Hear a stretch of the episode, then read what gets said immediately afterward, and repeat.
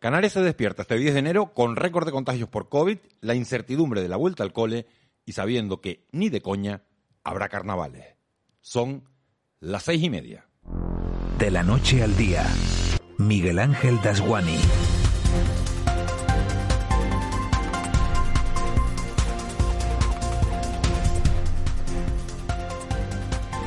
¿Qué tal? Muy buenos días. Se acabó lo bueno. La Navidad de 2021 ya es historia. Para los que hayan tenido días libres, hoy va a ser un día duro. Como duro será tener que ir a levantar en unos minutos, si no lo han hecho ya, a los más pequeños de la casa, porque cientos de miles de escolares vuelven este lunes a las aulas después de tres semanas de vacaciones.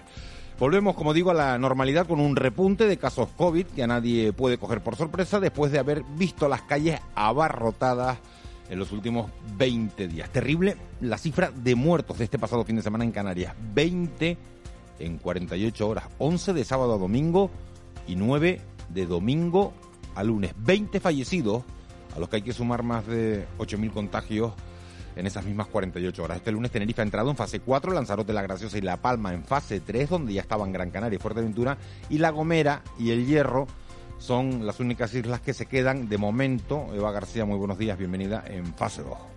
Muy buenos días, Miguel Ángel. Bien hallada, con ganas de empezar este mes de enero, como muchos, aunque es verdad que ha costado, como bien dice, el levantarse un día como hoy a los que hemos tenido esa suerte de tener unos días de descanso. Hablabas de cifras, cifras que dejan una incidencia acumulada en las islas a 14 días de 1.271 casos por cada 100.000 habitantes y una atención primaria completamente desbordada. Eh, concretamente en el Hospital de la Candelaria, en la isla de Tenerife, ayer comunicaban que se cerraban tres de sus quirófanos para atender exclusivamente a pacientes COVID y las asociaciones de médicos de atención primaria dicen que el personal no puede más y que hay días en los que incluso están atendiendo a más de 70 pacientes.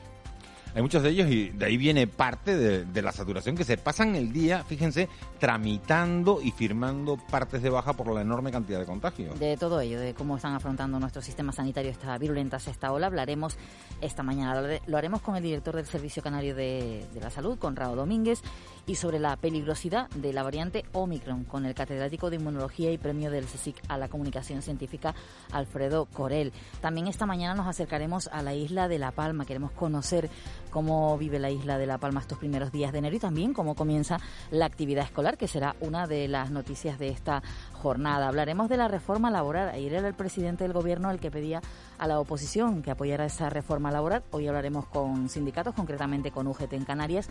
El secretario general será el protagonista, Manuel Navarro, de los desayunos de este programa.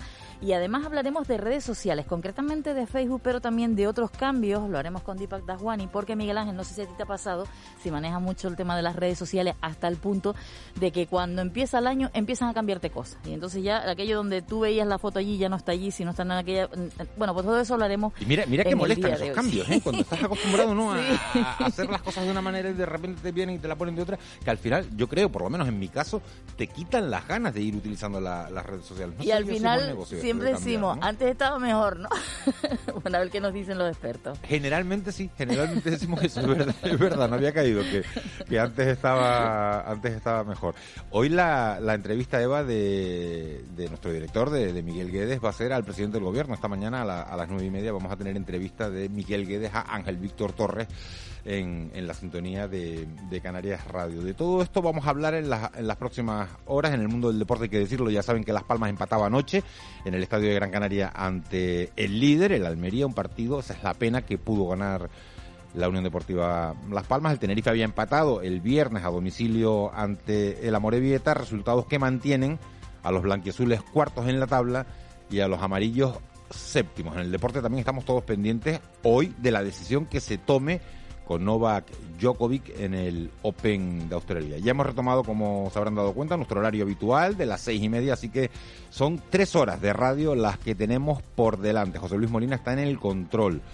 Cristian Luis se reincorpora también a la redacción después de unos días libres y en la producción está, ya la han oído, Eva García. En unos minutos se van a sumar a este equipo Juanma Betancourt y Ángeles Arencibia y sobre las 9 y 5, 9 y 10, el incombustible Raúl García. Para nosotros sería un placer que nos acompañaran en este trayecto diario que nos lleva de la noche al día. Empezamos. De la noche al día, Miguel Ángel Dasguani. 6 y 34. Vamos con los titulares que marcan la actualidad de este lunes 10 de enero. Caja 7 te ofrece los titulares del día.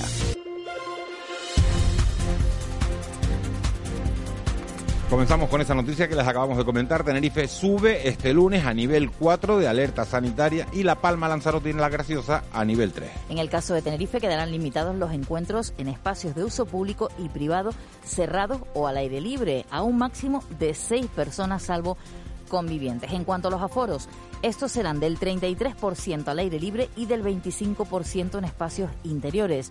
En las últimas horas, Canarias ha registrado nueve fallecidos y 2.891 casos de COVID-19. Hay 65 personas ingresadas en UCI y 480 permanecen hospitalizadas. La ministra de Sanidad, Carolina Darias, ha insistido en que la mejor fórmula contra el virus son las vacunas. De 60 a 79 años. Las personas no vacunadas tienen 16 veces más probabilidades de ingresar en un hospital que las no vacunadas. Tienen 20, 20 veces más posibilidades de fallecimiento una persona no vacunada que una persona vacunada. Este lunes también se reanuda la actividad escolar en las islas tras el parón navideño. A partir de ahora se pondrán en cuarentena a toda la clase cuando haya cinco o más contagios de COVID en el grupo o estén infectados al menos el 20% del alumnado en la última semana.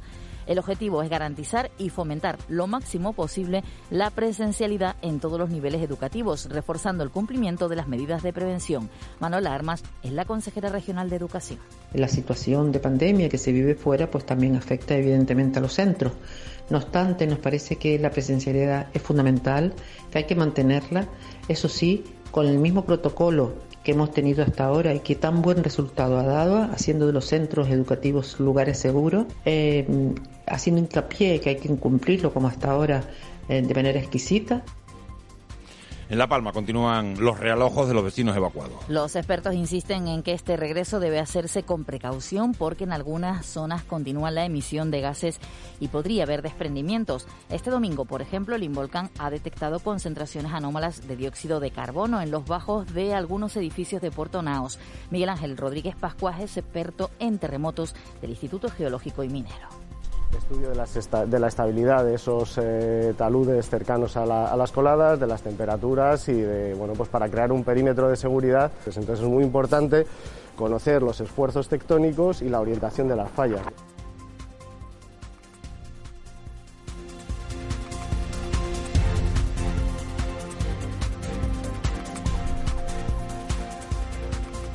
Pedro Sánchez insiste al Partido Popular en que vote sí a la reforma laboral. El presidente del Gobierno y líder del PSOE ha reiterado este domingo en un mitin en Palencia, en el marco de las elecciones de Castilla y León, su petición al Partido Popular para que por una vez en toda la legislatura, ha dicho, abandone su posición destructiva y vote sí a la reforma laboral, ya que, según Sánchez, es un buen acuerdo para España, para los trabajadores y los empresarios. Pido a la oposición que por una vez en toda la legislatura abandone su posición destructiva y se sume a un buen acuerdo para España, porque es un buen acuerdo para los trabajadores y para los empresarios. Que voten sí a la reforma laboral de los trabajadores y los empresarios. Y más de la mitad de las entidades públicas canarias saca un sobresaliente en transparencia. De las 43 entidades que conforman el sector público dependiente del Gobierno de Canarias, 10 han obtenido un índice de transparencia de 10 puntos y 13 han logrado valoraciones superiores a los 9 puntos. La puntuación media de todas las entidades es de 8,47 puntos. Solo suspendieron la Academia Canaria de la Lengua y el Museo de la Ciencia de las Palmas de Gran Canaria.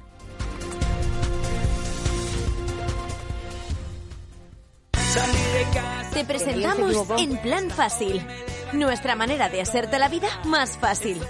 Abre tu cuenta y disfruta de todo un mundo de ventajas. Da el salto a Caja 7. Porque somos la Caja de Canarias.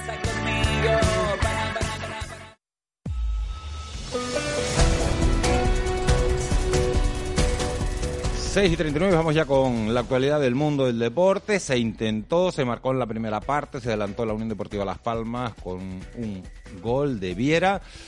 como decimos en la primera parte, pero al final no pudo ser y acabó la Unión Deportiva cediendo el empate ante el líder, ante la Almería. Después de esta jornada, el Tenerife queda cuarto en la tabla, la misma posición que, que tenía, el Eibar ya lo saben, tiene un partido menos, y la Unión Deportiva se mantiene séptimo en esa clasificación. Nuestros compañeros de deportes nos lo cuentan. Buenos días. Hola, ¿qué tal Miguel Ángel? Buenos días. La Unión Deportiva Las Palmas sumó un punto tras igualar a uno con el líder, con la Unión Deportiva Almería en el estadio de Gran Canaria. Fue mejor el equipo de Pepe Mel, pero una vez más careció de acierto ofensivo. Los amarillos salen de esta jornada vigésimo tercera séptimo con 35 puntos y a dos del playoff de ascenso. También sumaba un punto el Club Deportivo Tenerife en su visita a la Sociedad Deportiva Morevieta. Empate a un gol que deja a los blanquiazules cuartos con 39 puntos. Y muy cerca de ser jugador del Club Deportivo Tenerife está Robert Ibáñez, extremo diestro que pertenece a los Asuna. Luis Miguel Rami no esconde su deseo de incorporarlo a las filas del Tenerife. Es un chico que ya estaba en equipos ofreciendo muy buen rendimiento y que ya ha conseguido con esos equipos cosas importantes. Por lo tanto, situaciones eh, que nosotros buscamos a lo largo de la temporada o a final de temporada, pues bueno, es un jugador que las conoce y que las sabe manejar perfectamente. Excelente jugador. Y en voleibol tuvimos este fin de semana en nuestro archipiélago la Copa Princesa y la Copa Príncipe. En las féminas corrimos mejor suerte. El Gran Canaria Urbacer repite título tras ganar 3 a 0 al también equipo Gran Canario del Heidelberg en el Centro Insular de los Deportes de Las Palmas de Gran Canaria. Y en la Laguna, en el pabellón Juan Ríos Tejera de Tenerife, tuvo peor fortuna el Sanayas Living masculino que cedía 3 a 0 la final de esta Copa Príncipe con el textil santanderina.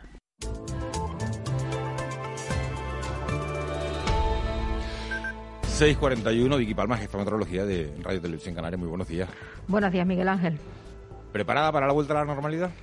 yo sí. Bueno, tú volviste hace ya unos días, ¿no? A la normalidad. Sí, no, yo no he cogido realmente vacaciones a lo largo de, de las pasadas fiestas de Navidad y Año Nuevo. ¿Cómo, ¿Cómo vuelve el tiempo? Para los que sí hemos cogido. Pues eh, vuelve el tiempo con tiempo de sur, así que con nubes medias y altas hasta ahora en todo el archipiélago, con algo de calima, con vientos del este y del sureste, con algunas rachas fuertes que hemos tenido durante la pasada madrugada. Eh, en las zonas habituales de aceleramiento suelen ser pues eh, zonas de la vertiente norte en la isla del Hierro, eh, puntos del norte de la isla de La Gomera, el extremo nordeste de la isla de Tenerife. De momento, con las rachas registradas hasta ahora, la máxima en torno a unos 80 kilómetros por hora. Ayer se llegaban a registrar hasta 112 kilómetros por hora en Sabinosa, en, la isla del Hierro. Todavía puede haber algunas rachas más importantes a lo largo de la mañana, porque los datos que tenemos disponibles hasta ahora, pues la mayor parte de ellos son de antes de las 4 de la mañana. Vamos a ver qué tal esas rachas durante la pasada madrugada. Temperaturas más o menos cálidas. A lo largo del día pues tendremos algunas máximas muy agradables, rondando los 24 grados. Eh, cabe la posibilidad de que las nubes que tenemos hoy pues dejen ver alguna virga, que viene a ser una precipitación que no alcanza el suelo, pero sí que se ve con un aspecto pues eh, como si estuviera lloviendo en el cielo sin llegar esa agua hasta el suelo eh, y bueno, vamos a tener vientos del sureste durante todo el día, e irá a menos las rachas, pero todavía a lo largo del día de hoy pues podríamos tener rachas importantes en las zonas habituales de aceleramiento que suelen ser el nordeste de Tenerife, buena parte del norte de la isla del Hierro y de La Gomera, en el macizo de Famara, en la isla de Lanzarote, esas rachas se notan sobre todo en, en la isla de La Graciosa y el estado del mar pues irá empeorando a medida que avance el día, de momento pues vamos a tener olas rondando y superando los dos metros de altura las costas abiertas al norte y bueno, hay que extremar un poquito la precaución si nos acercamos a zonas costeras del norte. La verdad que se veía feo el mar anoche, ¿eh? Sí, llevamos ya unos cuantos días con... Bueno, más que feo, movidito, ¿no? Sí, con mal estado del mar y además se ha visto oleaje en zonas donde no suele ser tan habitual. Como tenemos vientos de sureste, se está viendo también mucho oleaje en costas del sur y, y de la vertiente este de las islas, donde normalmente el mar suele estar bastante más tranquilo que lo que ha estado durante el fin de semana. Vicky, gracias. Adiós, buenos días.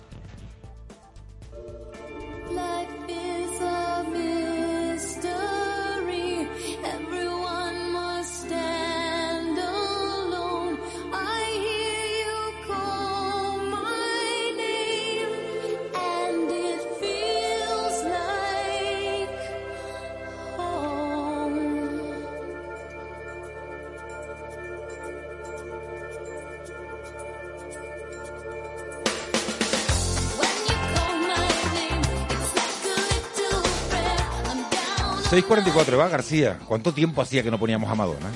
no sé, yo no me acuerdo de haberla puesto, o sea que mucho. ¿En año y medio no hemos puesto a Madonna? Pues a lo mejor alguna vez, alguna efeméride seguramente.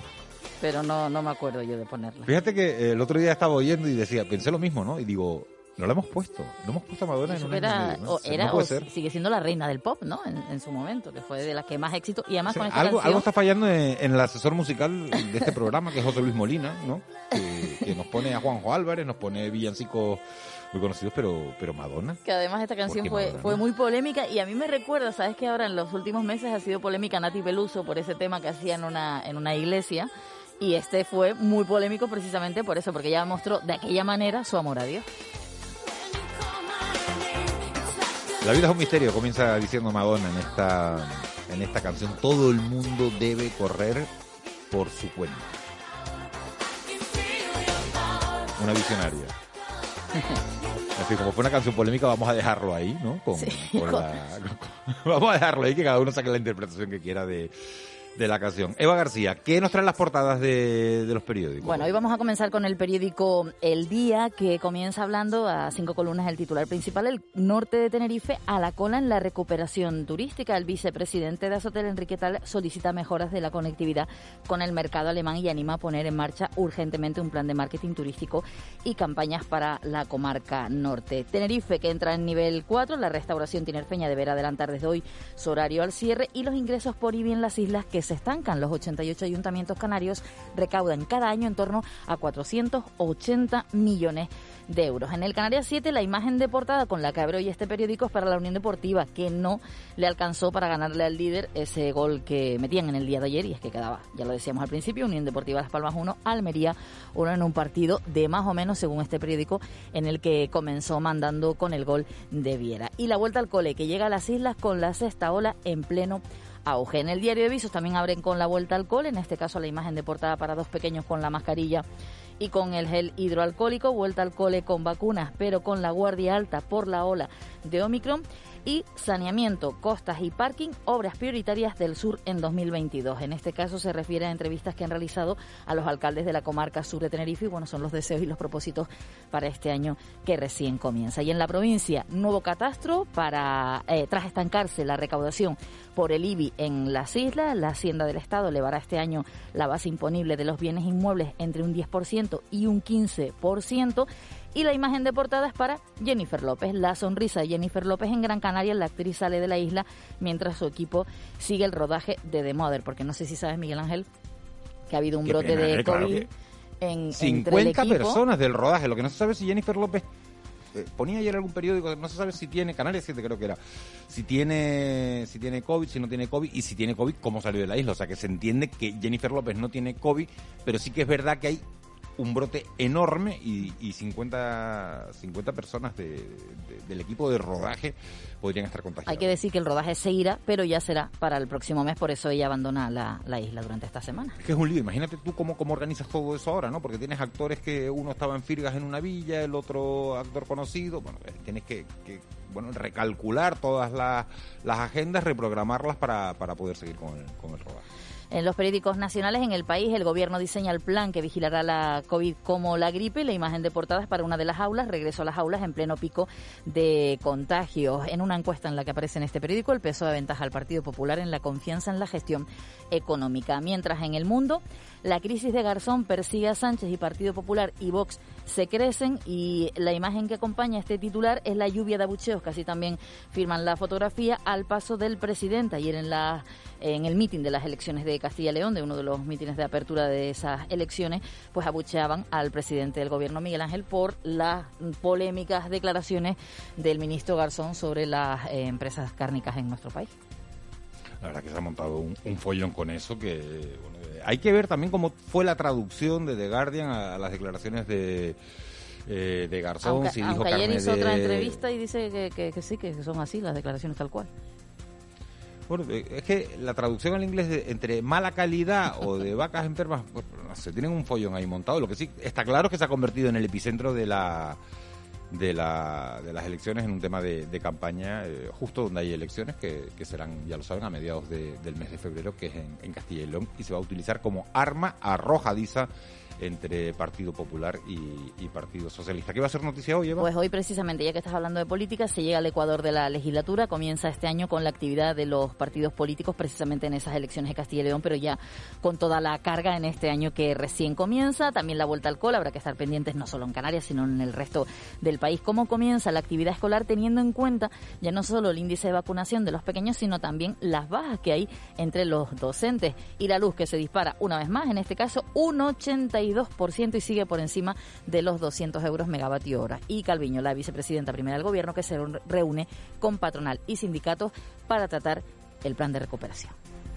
Luego lo vamos a, preguntar a, nuestros oyentes, pero no lo miren en Google. ¿Tú sabes, Eva, cuánto cuesta poner la lavadora una hora en casa? No, no, no. Si lo, traduces a, si lo traduces a, euro, ¿cuánto te cuesta poner una lavadora? No, no, ni idea, ni idea. Ayer las puse porque yo entiendo que los domingos si es barato. que decir cuánto, cuánto, cuánto dirías. No sé, no sé, no, no que va, no me arriesgo.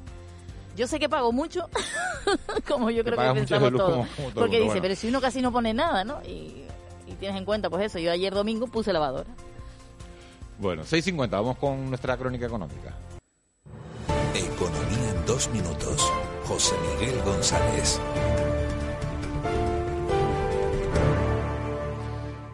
Nuestro especialista en economía siempre viene eh, los lunes con las estadísticas de la semana. José Miguel González, muy buenos días. Buenos días, Miguel Ángel. Esto ya va cogiendo velocidad de crucero y se nota en la cantidad de datos que se van publicando, cerrando un año 2021 que no cumplió con las expectativas que se tenían. Como es obvio, fue mejor que 2020, pero no tan bueno como se esperaba. ¿Por qué? Porque los riesgos seguían estando ahí, acechando, y si no te anticipas a ellos, te terminan por sobrepasar. Para que eso no nos ocurra, qué mejor que conocer cuáles serán los parámetros sobre los que hay que prestar atención esta semana. Hoy lunes 10, siendo en Japón festivo al celebrarse el Día de la Mayoría de Edad y el de respeto a los mayores, en la zona euro se pone a nuestra disposición la confianza del inversor, así como su tasa de desempleo. Por su parte, en los Estados Unidos de América se publicará el índice de tendencias de empleo. Mañana martes, aparte de que el INE dará a conocer el índice de producción industrial de España, también conoceremos la producción industrial y manufacturera del Reino Unido junto a la inflación de Brasil. El miércoles 12, en la parte geográfica más cercana, tendremos la producción industrial de la zona euro y el índice de precios al consumo de Portugal, mientras que más lejos la inflación de China, India y la de los Estados Unidos.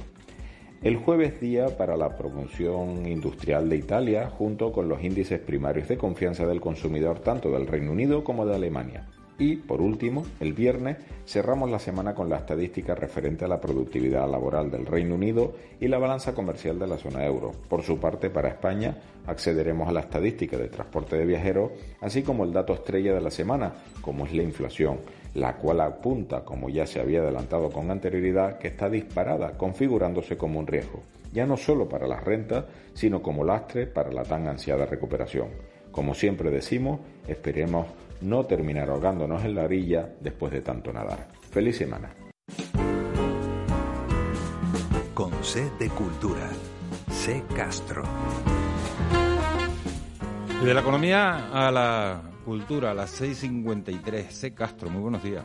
Buenos días, Miguel Ángel. Tras la pérdida de público y la dificultad por el traslado de obras, los grandes museos de arte inician este año con nuevas exposiciones. En la nueva programación se encuentran muestras importantes como la de Picasso y su época azul en Barcelona o la relación del pintor con la diseñadora Coco Chanel en el Museo Thyssen. Y eso que será el año que viene cuando se cumplan 50 años de la muerte del genio malagueño. ¿Cómo es ese Picasso? La gente dice que soy un genio, que todo me fue fácil. Lo cierto es que la única forma de ser un verdadero artista es trabajar día y noche. Aquí en las islas podremos disfrutar de Millares, la paz mutilada hasta el próximo mes de marzo. Ya se puede ver en el Museo Castillo de Mata en Gran Canaria esta muestra que se adentra en la obra de Manolo Millares. Se trata de siete piezas de diferentes técnicas y tamaños pertenecientes a los fondos del Ayuntamiento de Las Palmas de Gran Canaria y también del Gobierno regional. Esto no es ningún principio, es más bien un precipicio por el que ahora me despeño. Es la vida, no es su sueño. Hay quien escupe en las calles, yo remonto ríos, valles, vive cerca la esperanza. y hasta febrero puede visitarse en la Sala de Arte del Instituto de Canarias Cabrera Pinto en La Laguna, en Tenerife, una retrospectiva de la obra de la Premio Canarias de Bellas Artes 2021 Maribel Nasco. La muestra exhibe la evolución del artista palmera desde creaciones incipientes allá por los años 60 del siglo pasado a la obra datada este mismo año. El capitalismo ha entrado en fase de implosión. Una acidez ocupa, me permite que le escupa. Tengo una fosa acabada, es su propiedad privada. Muchas muertes, pocas tumbas y un mundo que se derrumba. Mi planeta, su cochambre, no subastarán nuestra hambre grande. Marlaska sonríe inaugura. 6.55, 7 menos 5. Cristian Luis, buenos días. Muy buenos días, Miguel Ángel, ¿qué tal? ¿Qué, qué te pusieron los reyes? Que no esperaras. Ah, ¿Qué me pusieron No, los que reyes? no, te- no me digas que no te esperabas la pregunta que se le ha hecho a todo el mundo. Entonces que no estabas oyendo la radio, ¿eh? Eh, a ver, mm, he desconectado. Contéstame lo de los bastante. reyes, no, que no estabas oyendo la radio, Hernán. Bueno, pues los reyes, los reyes, sí puede. los reyes, más fácil. los reyes me dejaron un poquito de todo, o sea, que eso quiere decir que, que me he portado bien. Miguel. Que no esperaras, Cristian. Que no esperara. Que no eres político, responde a lo que se te pregunta.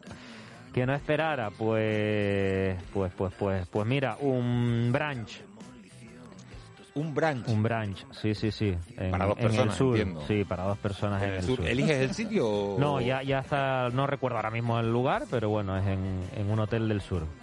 Se hizo un montón de ilusión, ¿no? Que no Sí. recuerdas el lugar. Mm, es que no recuerdo el nombre del hotel, sinceramente. Sinceramente. A ver, hay tantos hoteles en el sur que imagínate. Esperemos que recuerden la persona con la que va a Porque es desayunar. lo mismo el Alabama que los apartamentos. Vamos a dejarlo ahí. Venga ya. hombre. Sí, no, no, no termine. Cristian, bueno, la, acaba, la acabas de bordar, Cristian, vamos. Bueno, vamos, bueno. vamos- vamos con las tendencias en las redes sociales. Estoy dormido todavía. Bueno, ¿Qué- pues se habla mucho de fútbol, Miguel Ángel, también del actor Bob Saget, que ha fallecido a los 65 años, era conocido por su papel de Danny Tanner en la serie de, de comedia de los 90 Full House.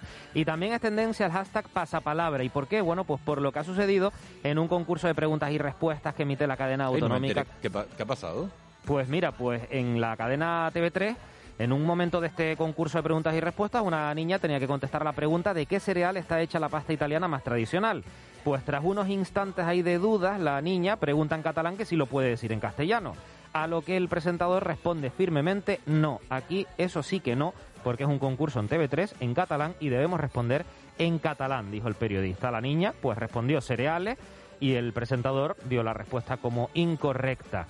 Es el blat, dijo el presentador y la niña lo tradujo, trigo, trigo, el tric, reiteró el presentador. Esto ha generado pues un debate, como te podrás imaginar, sobre si el presentador actuó Claro, otra correctamente cosa o no. es si eran en el rosco y la palabra tenía que empezar por esa letra, ¿no? Claro. Que no será lo mismo en catalán que en, en No, castellano, eh, no sé de- si te vale. O era en una o en otra fase del concurso. Es, eh, no, es el, no es el concurso pasapalabra como lo conocemos, pero se ha generado esa palabra, ¿no? Porque eh, el, concurso es de preguntas y respuestas de la misma dinámica que el, que el programa pasapalabra, pero la niña tenía que responder eh, trigo, ¿no? La respuesta era trigo y la niña, claro, pues no sé si no sabría la palabra en catalán o no sé si tendría dudas y al final pues se generó Mi madre, mi esa madre, polémica. ¿Qué más? ¿Qué más tenemos? Bueno, pues también se habla del humorista Ángel Martín por sus declaraciones en un programa este fin de semana sobre la vacunación contra la COVID. El humorista y escritor ha cuestionado el papel de los medios de comunicación. Según él, dice que eres libre de vacunarte o de no vacunarte, pero lo que le parece preocupante es cuando los medios tratan de enfrentar esas dos opciones. Cuando aprovechan, dice, que alguien no vacunado muere y te ponen este que no se ha vacunado ha muerto. Pues esto ha generado opiniones de todo tipo. Por un lado dicen que no son opciones igualmente respetables, porque en primer lugar no todas las acciones son respetables y en segundo lugar porque estamos hablando de la salud mundial. También y también hay otras personas pues que le dan las gracias a Ángel Martín por aplicar una buena dosis de sentido común y de coherencia en medio de la histeria colectiva y enfrentamiento, dice. Bueno, esto de hablar de coherencia en mitad de esta batalla del COVID, que, que no sabemos, por cierto, qué va a pasar hoy con, con Djokovic en Australia, eh, es como una pequeña, una pequeña locura. ¿Con qué es Día Mundial este, este 10 de enero? ¿De qué? Hoy no hay día mundial, no se celebra ningún día mundial o Pues entonces internacional. vamos con las efemérides. Venga, nos vamos con. Bueno, pero si hay un día raro, te lo cuento rápidamente, es el día de la gente peculiar, ¿vale? Se celebra en Estados Unidos, así que bueno, felicidades a toda la gente peculiar. Y, y efeméride. Un día. de- ¿Quién dice que tú eres o no peculiar? Vamos a ver, Claro, cada uno pregunta, tiene sus cosas. Me lo has quitado de la boca, Eva. Sí. Y bueno, efemérides, rápidamente. 10 de enero de 1863 en Reino Unido entra en funcionamiento el Metro de Londres. También el 10 de enero de 1877 se establece en España el servicio militar obligatorio y en 1920, un día como hoy, la Sociedad de Naciones, que es la precursora de la Organización de las Naciones Unidas, se reúne por primera vez y ratifica el Tratado de Versalles. Termina, por tanto, la Primera Guerra Mundial. Y escuchamos a Estopa porque hoy es el cumpleaños de uno de sus componentes, de David Muñoz, que nacía un día 10 de enero de 1976. Cumple 46 años. 40 por meridiano. No había que ser muy listo para saber que al quitar el árbol y los adornos de Navidad nos íbamos a encontrar